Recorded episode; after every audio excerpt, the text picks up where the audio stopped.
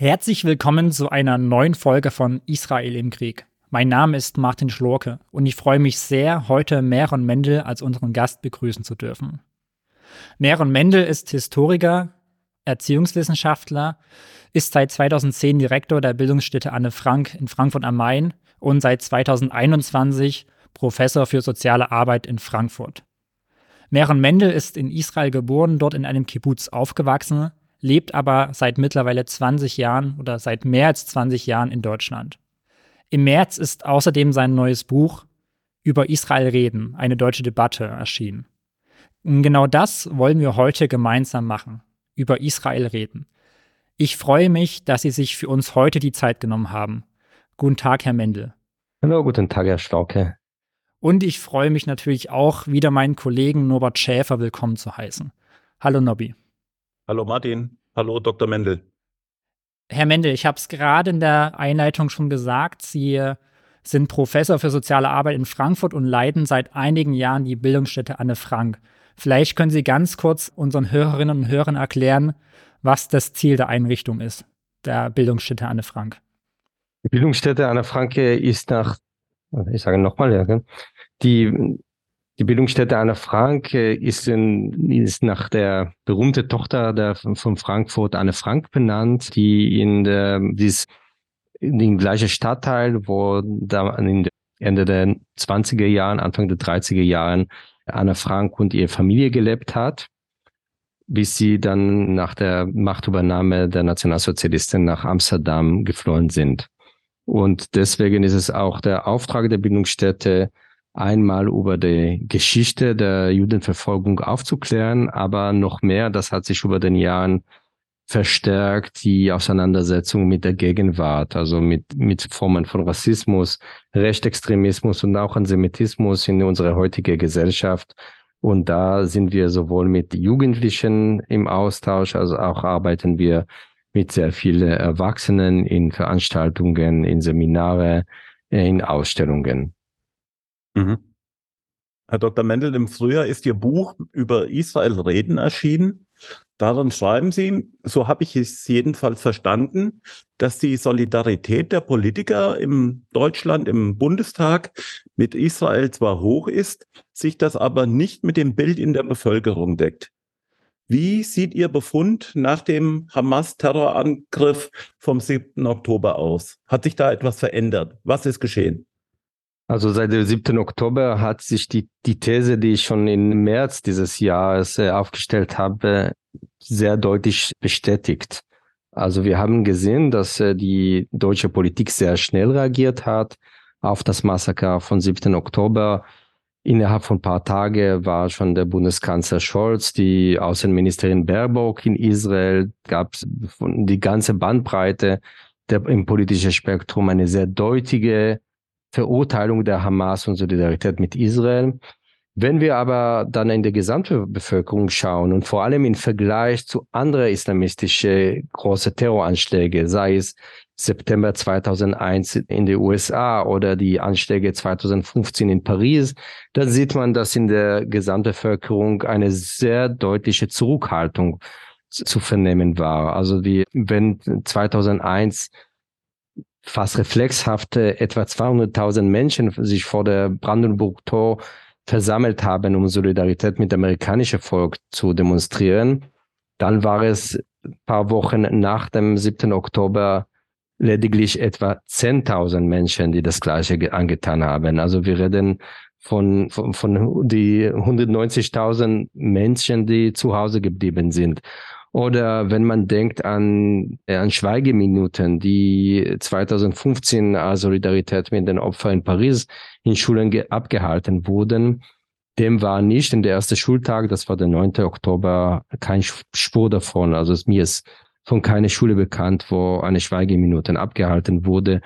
Oder sei es eine, eine, ein Trend im, in den sozialen Medien, also nach 2015, nach dem Anschlag auf der auf der, auf der Redaktion der Satirezeitung Charlie Hebdo war überall, also eine halbe Stunde nach dem Anschlag war schon dieser Spruch Je suis Charlie fast in, in jedem Profil, denn mindestens in meinem Bekannteskreis, aber viel, viel mehr überall zu, zu sehen. es war keine Je suis Israel oder Je suis Be'eri oder Kfar um zwei von den Kibbutzim zu nennen, die dem Opfer diese, diese mörderische Angriff gefallen sind. Das war nicht zu sehen. Also alle diese Indizien, die zeigen, Politik ja, Gesamtbevölkerung nein. Sie haben ja gerade eine ganze Menge an Beispielen genannt. Ich würde noch ergänzen, auch der Angriffskrieg Russlands auf die Ukraine hat auch eine sehr große Solidaritätswelle ausgelöst. Auch hier sind in Berlin weit über 100.000 Menschen auf die Straße gegangen. Wie erklären Sie sich diese Diskrepanz? Also warum geht man bei den Terroranschlägen vom 11. September, Charlie Hebdo auf die Straße, solidarisiert, solidarisiert sich auch im Zuge des Ukraine-Krieges jetzt, wenn Israel in dem Maße überfallen und angegriffen wird, passiert das nicht. Wo sehen Sie da die Gründe dafür? Also die Frage habe ich, habe ich nur mir gestellt, sondern ich frage auch viele Leute, mit denen ich im Gespräch bin. Und die, die normalerweise bekommt man die Antwort ja, aber Israel hat auch jetzt sehr, sehr aggressiv einen Krieg gegen, gegen Gaza, gegen die Hamas gestartet. Es gibt sehr viele zivile Opfer in der palästinensischen Seite. Das ist, diese Antwort greift zu kurz, denn wir reden nicht, jetzt sind wir schon zwei Monate danach, es ist viel passiert. Wenn wir uns aber in unser Bewusstseinszustand der 7. Oktober zurückversetzen, dann gab es noch keine, keine militärische Angriff gegen, gegen stark der, der Israelis in Gaza, sondern die ersten Tage waren die Tage, wo, wo der, der beispiellose Auf Ausmaß dass diese grausame Massaker bekannt wurden. Es war klar, dass die angegriffen wurden keine Soldaten, sondern Frauen, Kinder, ältere Menschen, äh, die, die Folter- und Vergewaltigungs Vergewaltigungsszenen wurden auch in, immer mehr bekannt. Und trotzdem ist diese, diese Kälte in der Gesamtbevölkerung sehr deutlich zu verspüren war. Also ich, natürlich gab es auch andere aber wenn man das, die Gesamtbevölkerung schaut, das ist dann doch der, der, die herrschende Ton. Und meine Erklärung dafür ist, dass der, der Angriff von September 11 auf die Amerikaner oder die Terroranschläge auf die Franzosen in, in 2015, aber auch die Ukraine-Krieg oder der, Ang der Angriffskrieg der, der Russen an die Ukraine, alle wurden als Angriff auf uns, auf unsere imaginäre Kollektiv, auf den Westen, auf, eine, auf eine, eine, praktisch auf uns als Deutschen auch. Äh, währenddessen der Angriff auf Israelis, auf jüdische Israelis, wird als Angriff auf jemand anders. Also die Juden, äh, die Traditionen werden gesehen immer als jemand anders, als nicht wirklich zugehörig zu der zu den deutschen Kollektiv, zu dem europäischen Kollektiv. Der Historiker und Soziologe Klaus Holz spricht in der, also wenn er über die, des Antisemitismus der 19. und Anfang des 20. Jahrhunderts, der spricht von den Juden als der Dritte der Nationen, als jemand, der nicht irgendwie, weder Französisch ist noch Deutscher. Und so werden auch bewusst oder unbewusst gewisse Traditionen bis in die Gegenwart herangetragen. Und wir sehen das in diese instinktive, reflexhafte Reaktion. Wenn es jemand von uns angegriffen wird, dann zucken wir zusammen, dann, dann empören wir uns, dann gehen wir auf die Straße, da, dann solidarisieren wir uns mit, mit jemand von uns. Wenn es aber jemand anders, dann ist die, die Solidarität deutlich eine, äh, bekommt eine niedrige Stufe. Juden und Christen haben ja, was ihre heiligen Schriften angeht, eine gemeinsame Wurzel. Und die EKD hat eben den Terror der Hamas sehr schnell verurteilt. Beim Papst und auch beim Weltkirchenrat war das dann schon nicht mehr so eindeutig. Wie haben Sie das selber wahrgenommen und wie bewerten Sie die Reaktion gerade der Kirchen? Also der, es ist in der FAZ ein sehr guter Artikel erschienen von der ehemaligen Propstin von Rhein-Main, äh, Gabriela Scherle und ihr Mann Peter Scherle, wo sie der, die Stellungnahme der Weltkirchenrat deutlich kritisiert haben. Und deren Kritik war, dass wir, wir be be betrachten in diese Kreisen oft, wenn es ist Black Lives Matter, eine große Zustimmung was sie vermissen, ist Jewish Lives Matter. Da, da, diese Wert haben sie dann in der, in der Stellungnahme der Weltkirchenrat nicht wiedererkannt. Und, den, und gerade sozusagen, wenn, wenn Juden in diese, diese Art massakriert wurden, wird, wird hier in zweierlei, zweierlei Maßstab gemessen. Das war die, die Analyse von, der, von Gabriela und Peter Schelle und diese Analyse würde ich als nicht christlich, aber auch genauso sehen. Was, was wünschen Sie sich von der christlichen Community, von den, von den Kirchen, auch von, von kleineren christlichen Organisationen jetzt in der Situation nach dem Terrorangriff? Gut, also einmal muss man feststellen, ein, ein Zeitpunkt ist bei vielen versäumt, also nämlich die reflexhafte, unmittelbare Reaktion auf das große Massaker an Juden seit dem Holocaust. Wenn man 7., am 8., am 9., am 10. Oktober geschwiegen hat, kann man das nicht in irgendwie im November oder Dezember nachholen. Das ist einfach vergangen und das ist einfach ein, von mir ist es erstmal ein, kann ich nur zur Kenntnis nehmen, dass dieser Reflex nicht vorhanden ist und dann kann man so insofern nicht wieder gut machen. Jetzt haben wir eine, eine ganz andere Situation. Natürlich, meine Gedanken, meine Empathie ist aktuell auch mit den Zivilisten in, in Gaza, die, die eine unglaubliche menschliche Tragödie, Tragödie gerade erleben. Die, die, die humanitäre Krise dort ist und das Leid ist unbeschreiblich und natürlich finde ich es in, zu diesem Zeitpunkt wäre eine, eine moralische Position, das Leid in beide Seiten anzuerkennen und also die Solidarität mit Unschuldigen, egal ob sie palästinensisch oder jüdisch-israelisch sind, zum Ausdruck zu bringen. Wir haben ja gerade schon die Reaktion der deutschen Gesellschaft, über Demonstrationen angesprochen. Und nun gibt es äh, seit Angela Merkel die Staatsräson, nämlich dass Israel Sicherheit deutsche Staatsräson sei. Das hat jetzt auch Olaf Scholz nochmal bekräftigt. Das sagen andere Politiker mehr oder weniger aller Parteien und sind sich da ziemlich einig. Meine Frage an Sie wäre, welche oder welchen Wert hat denn die Staatsräson oder so eine Staatsräson, wenn scheinbar große Teile der Gesellschaft da vielleicht gar nicht dahinter stehen und das denen schlicht egal ist? Ich denke schon in dem Begriff selbst ist, es, ist das Dilemma oder den Konflikt, das Sie gerade beschrieben haben, haben drin. Nämlich Staatsräson ist eine, es ist keine, kein Neubegriff. Das Begriff, das schon in der Zeit der Renaissance, in der Zeit von Machiavelli, also von Machiavelli erfunden wurde und dann beschreibt einen Zustand, wo der Herrscher dem Volk dann vorschreibt, was, der, was das Volk zu denken hat.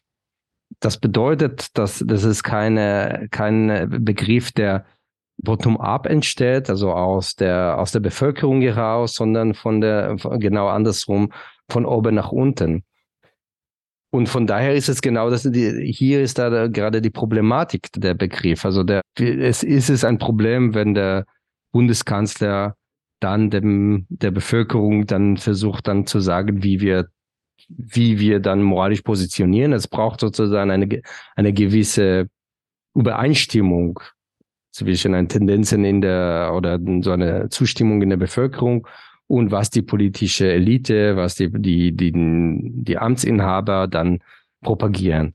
Und ich frage mich auch, was ist das genau bedeutet, diese Staatsräson? Also eine Sache kann man auch sagen, wir stehen auf der Seite Israel aufgrund der Verantwortung zum Holocaust oder wir, äh, wir stehen auf der Seite von einer demokratischen Staat, die mit einem islamistische, fundamentalistische Terrororganisation dann zu kämpfen hat das ist, das, das, damit ist ja klar, was damit gesagt wird. Wenn wir sagen, aber das ist ein Staatsräson, wo ist der Unterschied? Also wo, wo beginnt diese Staatsräson? Was ist der Unterschied zwischen die Unterstützung, dass beispielsweise USA Israel aktuell gibt, von der Unterstützung der Deutschland aufgrund der Staatsräson dann liefert?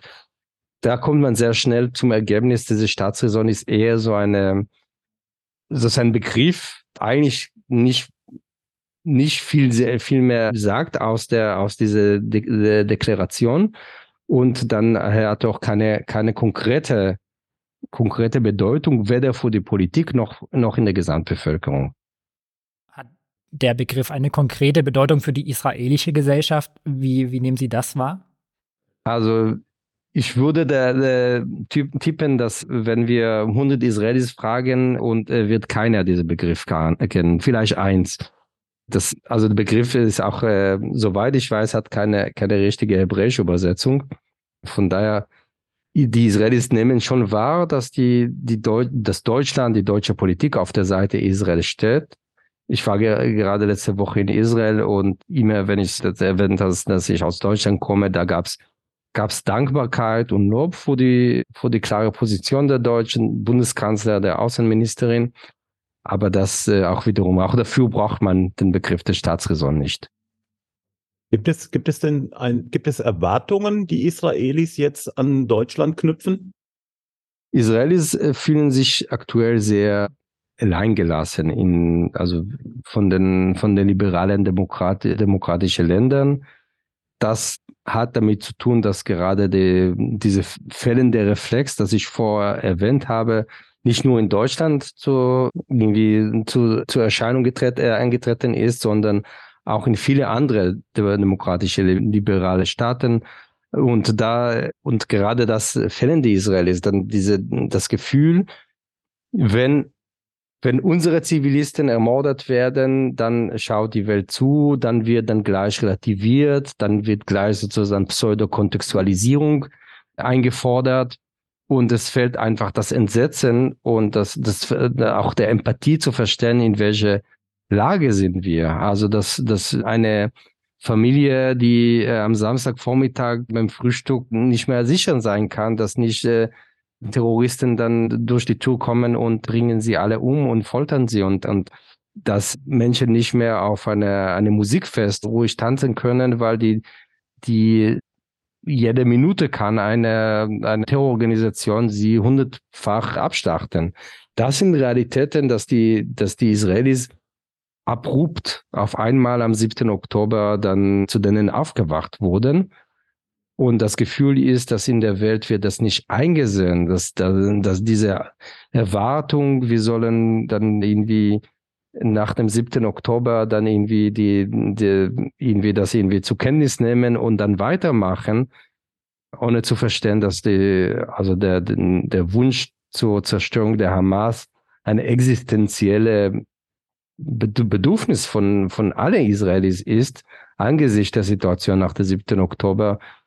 Also da, da wünschen sich Israelis viel mehr Verständnis, als was sie aktuell aus also Diskussionen in der Weltpolitik dann entnehmen.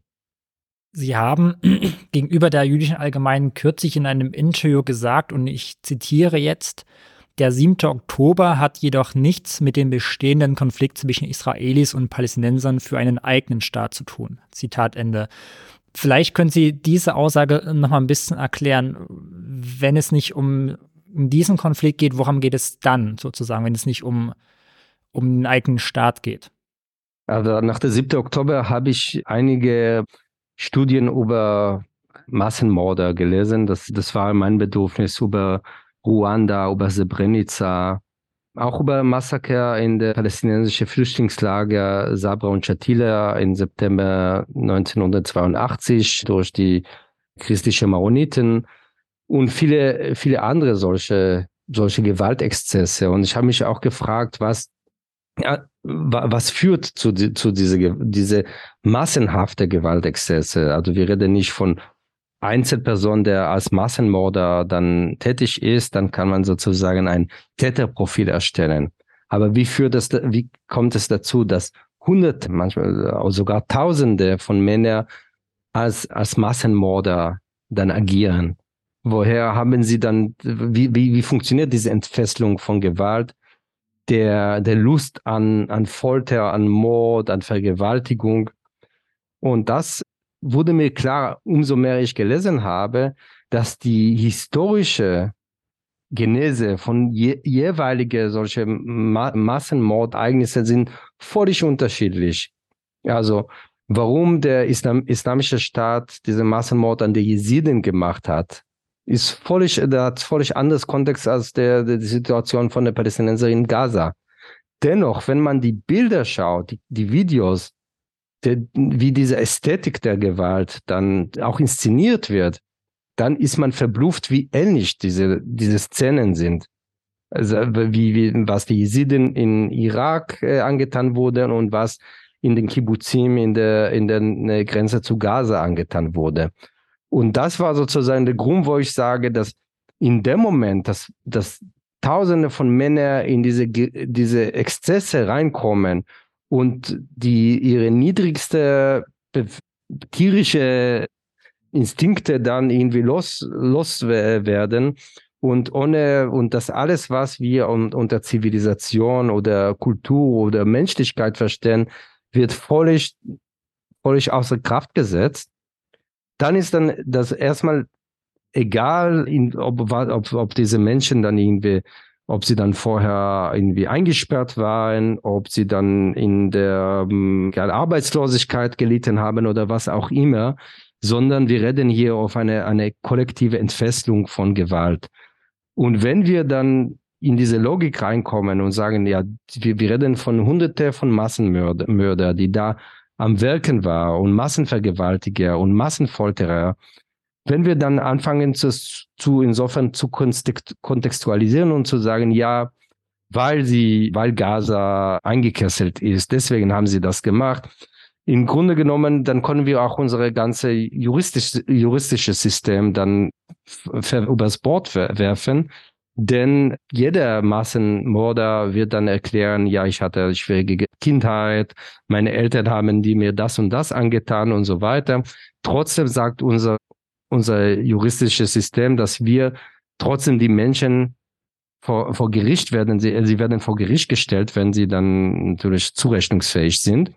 Genauso gilt auch für mich von alle diese Massenmörder, die am 7. Oktober das angerichtet haben. Da gibt es keine Entschuldigung, es gibt keine Relativierung, gibt es auch keine Erklärung, die das in irgendwelche politische Zustände dann, dann erklären, sondern wir müssen wirklich diesen Tat als solche auch anerkennen und wahrnehmen. Ich möchte auch nochmal nachfragen. Sie, Sie haben von einer kollektiven Entfesselung der Gewalt gesprochen. Jetzt im Fall des 7. Oktobers, worauf würden Sie das konkret zurückführen? Jetzt in dem Fall vom 7. Oktober. Ja, wir reden, also nach Einschätzungen war, war etwa 3000 Männer, die über den, die, den Zaun ge, gekommen sind oder über die Luft oder ins Meer.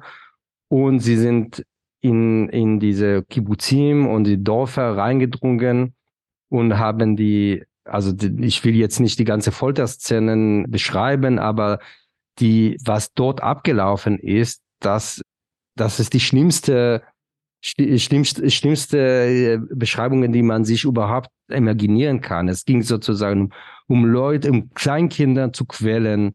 Die, wir reden inzwischen von, von Hunderte von, von grausamste Vergewaltigungsfälle, die danach sind die, die Opfer dann auch noch ermordet. Wir reden über Verschleppung von, von, von Babys und Kleinkindern und ältere Menschen. Das sind alle Gewalttaten, die ich mir wirklich in Einzelfall muss man sich vor Augen, das sind, das sind nicht, das sind nicht Einzeltäter. Das sind nicht auch eine Gruppe von Täter, wie wir bei der NSU Morde dann, dann kennen, dass irgendwie drei Leute oder fünf Leute sich zusammen versammeln, sondern wir reden von Tausenden von Menschen, die jeweils in der bereit sind, nicht nur bereit, sondern sozusagen mit, mit Freude und Motivation die, die Rolle der, der Massenmörder dann einzunehmen und zwar mit sehr viel äh, Lust und mit, mit immer wieder, äh, wieder Grausamkeiten, die, die jegliche Menschen Vorstellungskraft Kraft sprengen.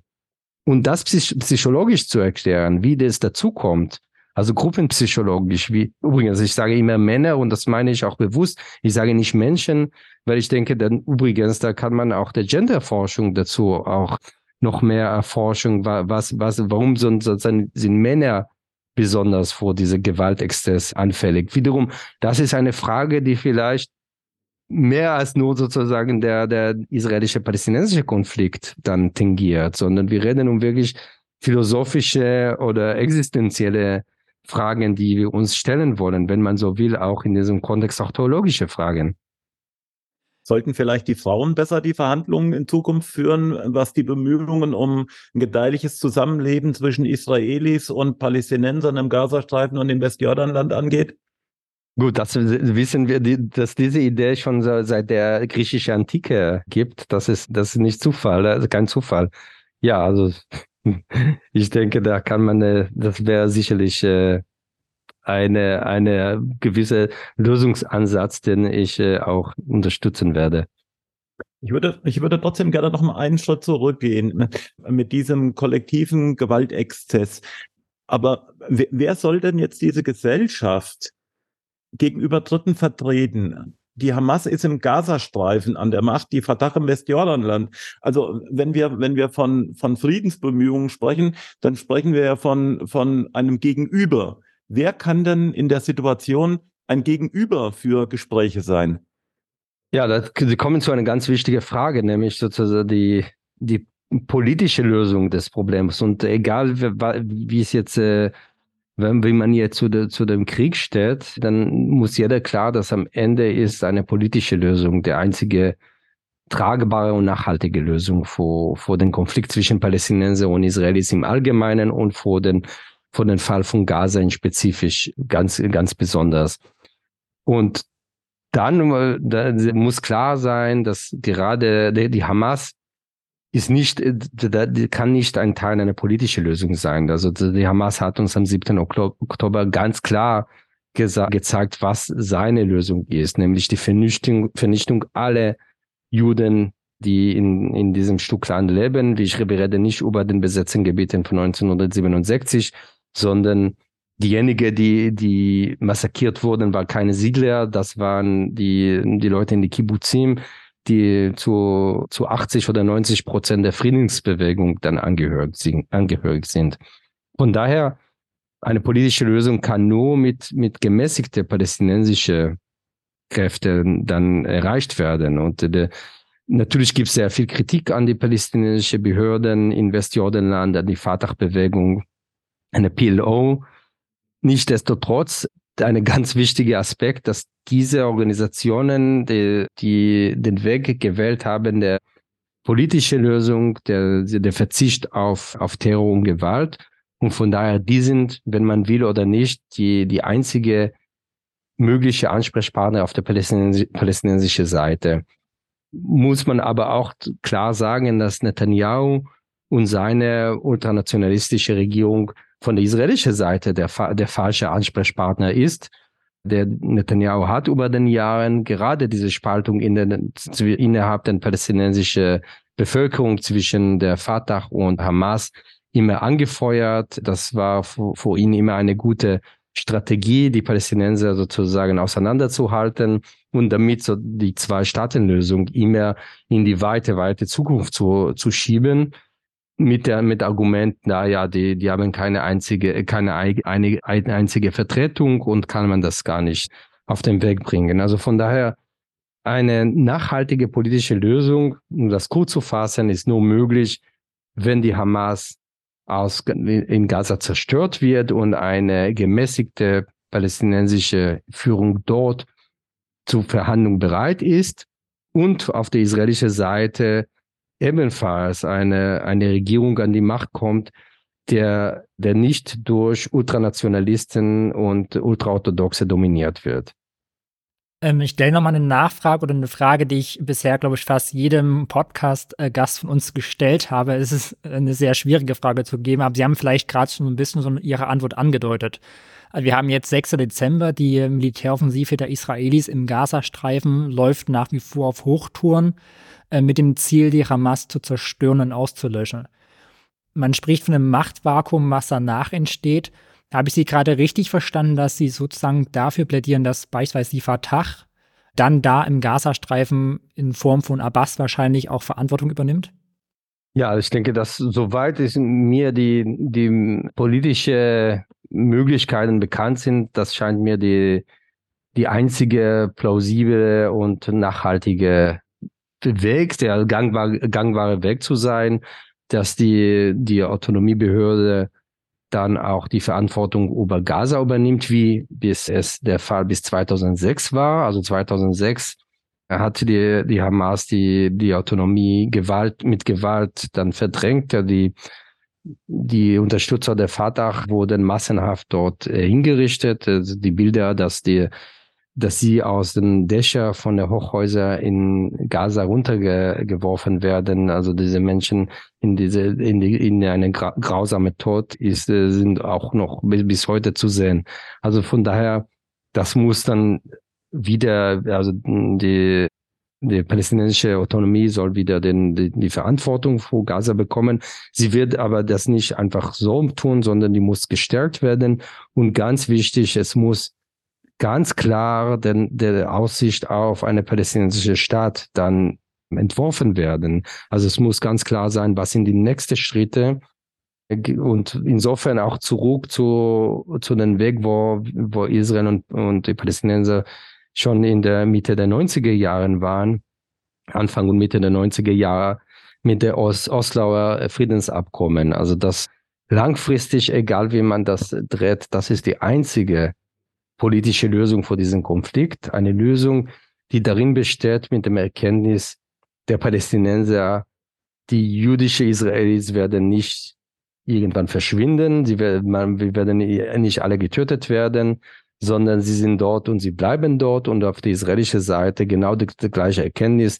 Die Palästinenser, sie sind da und sie werden dort auch bleiben und der, der, eine Zustand einer Besatzung kann nicht in die Ewigkeit fortsetzen. Sie haben gerade gesagt, dass die Autonomiebehörde gestärkt werden müsse. Wie kann die Stärkung denn aussehen? Es kann, also es muss immer eine, eine, eine zweiseitige Stärkung. Also einerseits ist die Stärkung mit durch den also sowohl in, in ökonomischer Hinsicht, das sind die, die Zahlungen an die, aber auch in der Hilfe dem, in, bei der Korruptionsbekämpfung innerhalb dieser Autonomiebehörde. Das ist ein, ein Problem, der, die in der gesamtpalästinensischen Bevölkerung der, das Vertrauen in diese, in diese Regierung auch immer wieder schwächt. Und auf der anderen Seite es muss klar sein, dass sie im Fall der Fälle auch der, der Unterstützung der israelischen Militär bekommt. Also dann, wenn wir davon reden, dass 2006 die, die palästinensische Autonomiebehörde wurde ermordet, also die, deren Leute wurden ermordet von der Hamas. Damals hat die israelische Militär zugeschaut und es gab keine keine Versuche, die diese Menschen zu unterstützen. Also die gemäßigte Kräfte zu schützen von der Extremisten. Und das, wenn man das so will oder nicht, das ist im Interesse Israels, genau diese Kräfte zu, zu schützen. Das ist so, dass wir wissen, dass äh, die Extremisten in der, in der palästinensischen Bevölkerung, gerade in Gaza, gewalttätig sind. Also das äh, müssen die Israelis keine, keine Erinnerung bekommen, weil es ist noch sehr frisch. Und wenn, wenn jemand aus der gemäßigten Kräfte dann in, nach Gaza geht und dann die Verantwortung übernimmt, muss die Person wissen, dass im Fall der Fälle auch der Israel auf, auf ihre oder seine Seite stunde und ihr Leben rettet. Das ist auch eine Art von Stärkung. Vor dem, vor dem 7. Oktober sind ja tausende Israelis gegen die geplante Justizreform oder gegen die Justizreform von Benjamin Netanyahu von Tel Aviv bis Beersheba auf die Straße gegangen und haben, haben ihren Unmut auch damit zum Ausdruck gebracht über die Regierung und ihre Vorhaben. Inwieweit rechnen Sie denn überhaupt damit, dass solange diese Regierung und auch mit ihren rechtsextremen Kabinettsmitgliedern, ich denke hier vor allem an Itamar Ben-Gvir, dass überhaupt die Möglichkeit besteht, dass, dass es zu einer Annäherung wiederkommt?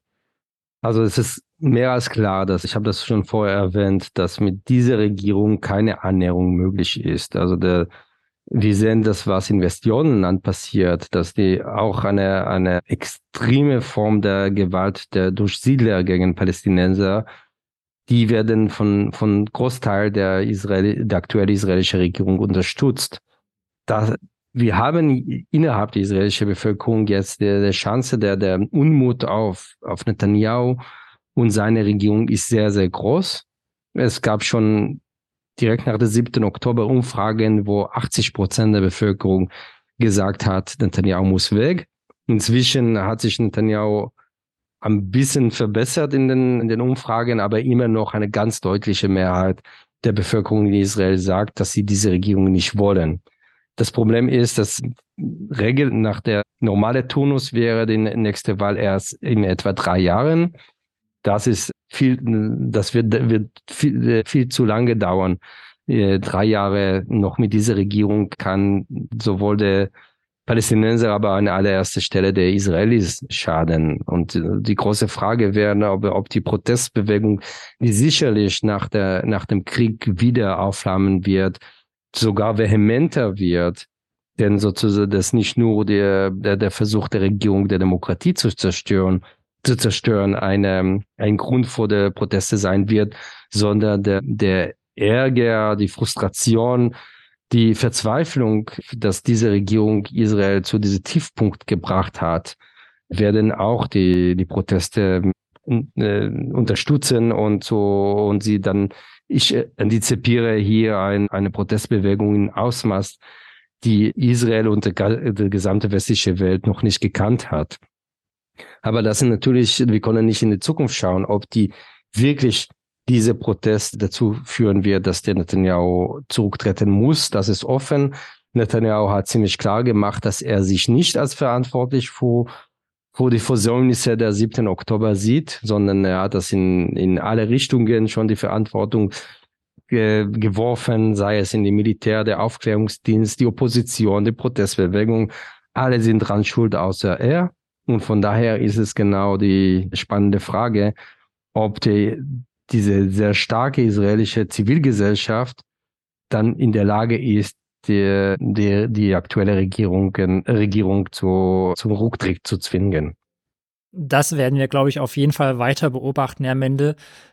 Ihr Buch heißt, das haben wir mehrfach schon gesagt, über Israel reden. Das haben wir jetzt eine halbe Stunde Pi mal Daumen gemacht. Und auch deutsche Medien reden und berichten über Israel. Und deswegen würde ich gerne mal darauf ein Augenmerk äh, legen, wie haben Sie in den vergangenen Wochen seit dem 7. Oktober die Berichterstattung in Deutschland über Israel äh, wahrgenommen? Was äh, finden Sie nicht gut? Was finden Sie vielleicht auch gelungen an der Berichterstattung? Also der, eine Sache, die, die ziemlich unstrittig, unstrittig, ist, dass alle finden der, die Berichterstattung äh, kritikwürdig. Also die die pro-israelische Seite beklagt, das wäre dann irgendwie Verharmlosung der Hamas und der und irgendwie eine, die israelische Armee wird äh, schlechter dargestellt, als was ist. Auf der pro-palästinensischen Seite gibt es gen genau das, der Vorwurf in die andere Richtung, äh, die, es, es fehlt Empathie vor die Palästinenser und wie, vor die Zivilopfern da. Insofern, ich denke, kann man nicht alle gerecht werden und natürlich die, die deutsche Medien ist, ist keine homogene Masse. Also das gibt's alles, was zwischen der linke Zeitung äh, Junge Welt bis zu, zu der Springerpresse eine sehr große Brandbra Bandbreite. Ich muss aber an dieser Stelle wirklich Lob aussprechen vor die Korrespondenten, die deutsche Korrespondenten in Israel, die wirklich, ich habe es auch hautnah erlebt, was sie dann in, in der letzten Wochen geleistet haben und bemühten sich, also jetzt verallgemeine ich, natürlich, das betrifft nicht alle, aber ich wurde der Großteil der Korrespondenten bemühen sich um eine differenzierte Haltung. Wir versuchen eine sehr komplexe Sachlage dem, der, der breite Bevölkerung dann in Deutschland verständlich zu machen. Und das ist stückweise ein, doch sozusagen Funk der Hoffnung, wenn, wenn man das dem Gegenüber sieht, was in den sozialen Medien passiert, wo wirklich zum großen Teil entweder komplette Fake News, Sachen, die von KI manipuliert werden, dann gestreut werden oder Versatzstücke von sehr einseitige und verkurzte Darstellungen. Und von daher denke ich dann, es ist eine, eine weiterhin eine wichtige Aufgabe der, der Medien, etwas entgegenzusetzen, denn die sehr schnell können die Leute, gerade die jungen Menschen, in eine in, in Filterblasen geraten, wo alles schon sehr klar ist und man weiß ganz genau, wer Recht hat und wer der Böse ist. Ich würde gerne noch eine ganz andere Sache zu sprechen kommen. Wie lässt es sich erklären, dass Klimaschutzaktivisten, allen voran auch ihre Galionsfigur Greta Thunberg, sich nach dem Hamas-Terror zu Free Palestine-Äußerungen hinreißen lassen? Ist die ganze Klimabewegung irgendwie latent antisemitisch oder anti-israelisch eingestellt? Wie bewerten Sie das? Also ich würde auch nicht verwechseln zwischen Klimabewegung und Fridays for Future und Greta Thunberg. Denn, also das ist, wie Sie gesagt haben, eine Galionfigur. Ich denke aber, es gibt eine Klima, also Klimabewegung soll uns alle Sorge machen, egal wie wir politisch zu Israel und Palästina stehen. Die Welterwärmung, die, die Klimakatastrophen ist eine, ist die, die Realität, die uns alle betreffen wird, egal wie wir politisch stehen. Aber was wir sehen bei, bei Greta Thunberg und, die, und anderen, das ist eine, eine bestimmte Mode, die in einer, würde ich sagen, in, in, gerade in der sogenannten Generation Z, also diejenige, die, diejenige, die nach die 2000 Jahren geboren wurden, sehr, sich sehr verbreitet hat. Eine, eine Haltung, die, die sehr stark in den sozialen Medien generiert wird. Also man, man kann und muss zu jeder Sachverhalt eine Meinung haben, ohne aber sich damit diese Sachverhalt wirklich auseinandersetzen zu müssen. Also es gibt einfach die, eine, eine Herdenmentalität. Man geht nach sozusagen nach der Gruppe und alles, was, was in der, in diese Gruppe angesagt ist, wird sozusagen auch von mir in meine sozialen Account auf TikTok, Twitter oder Instagram auch geteilt, weil das gehört dazu. Und das, und es hat sich so etabliert, dass die in, in Israel-Palästina-Konflikt Israel die Rolle hat, der Böse zu sein, der Unterdrücker und die Palästinenser die Rolle haben, der Opfer zu sein diejenigen, die unterdrückt werden. Das hat natürlich auch gewisse reale Gründe. Also Israel betreibt seit 1967 eine Besatzung über, Paläst über die palästinensischen Gebiete und insofern kann man sagen, sie hat es auch verdient. Nichtsdestotrotz, die, das ersetzt nicht ein, immer die Analyse einer, einer konkrete Sachverhalt. Und das ist genau hier an diese, diese Stelle, dann merkt man, dass die die, die, die Logik der sozialen Medien uns in die Irre führen. Also wenn wir dann beklagen, wenn man beklagt auf der berechtigte Weise die, die Besatzung der palästinensischen Gebiete in Westjordanland, wenn man berechtigte Weise die, die Siedlungsbau kritisiert, soll man aber nicht so eine, eine, eine Freischein geben, dann bin ich alles, was die Palästinenser tun und sagen, muss immer richtig sein und alles, was die Israelis sagen, muss immer böse und falsch sein. Das ist eine, das ist eine falsche Schlussfolgerung. Wir kennen auch auf der Geschichte, dass, dass auch Minderheiten können auch gewalttätig sein. Das, das gibt keine, keine Bevölkerungsgruppe, die automatisch immer moralisch auf der richtigen Seite steht. Und uns als Menschen, als denkende Menschen bleibt nicht anders übrig, als immer jede Sachverhalt mit unserer Vernunft zu, zu analysieren und immer neue unsere Positionen auf den Prüfstein zu, zu legen. Und diese Erkenntnisse vielleicht auch vielleicht banal erscheint, wird aber in den sozialen Medien in diese Logik der Großteil der, der Generation Z gar nicht, gar nicht verfolgt, weil es ist nicht in das System nicht drin, wenn man so will. In Ihrem Buch beschäftigen Sie sich auch mit der Erinnerungskultur in Deutschland möchte jetzt mal das Pferd von der anderen Seite aufsatteln. Wie wird sich die israelische Gesellschaft an diesen 7. Oktober wann erinnern? Also ich, ich war letzte Woche in Israel und ich sprach mit, mit vielen Leuten, die, die direkt betroffen sind. Da ähm, sei es jemand, der seine Enkeltochter entführt wurde oder ein Freund, dass seine Tochter umgebracht wurde und ihr Mann. Und alle haben früher oder später im Gespräch kamen sie auf den, die, die Verfolgung in Europa der Juden. Der, mein, mein Freund hat gesagt, der meine, er sagt, meine Großmutter hat zugeschaut, wie ihre Eltern im Pogrom umgebracht wurden. Jetzt, jetzt musste mein Enkelsohn zuschauen, wie seine Eltern vor seine Augen umgebracht werden. Also diese, diese Analogien oder diese Trauma, die wieder aktiviert wurde, ist, ist, ist gerade, man hört das in, in sehr viel, von sehr vielen Leuten in Israel. Das bedeutet nicht, dass der 7. Oktober ein zweiter Holocaust war. Ganz, ganz sicherlich nicht. Aber der, das Gefühl, ausgeliefert zu, zu werden, die, die Szenen, die wirklich sehr ähnlich waren, als was man von Pogromen in, in Osteuropa am 19. Jahrhundert kannte oder erzählt bekommt. Das, diese Bilder sind wieder aktiviert und insofern, ich denke, diese Trauma, der 7. Oktober und die Trauma, die immer noch andauert. Also wir haben jetzt mit weiterer Traumatisierung um die Situation der Geiseln, der Kinder, die ältere Menschen, der Frauen, die, die immer noch die großen Teil von denen wurden noch nicht äh, freigelassen und leiden und äh, in unbeschreiblich widrige Situationen gerade jeden Tag. Das ist eine, eine Trauma, die, die die israelische Bevölkerung noch viele Jahre, ich würde fast sagen, viele Jahrzehnte noch begleiten wird. Herr Mendel, wir danken Ihnen für das Gespräch. Sehr gerne.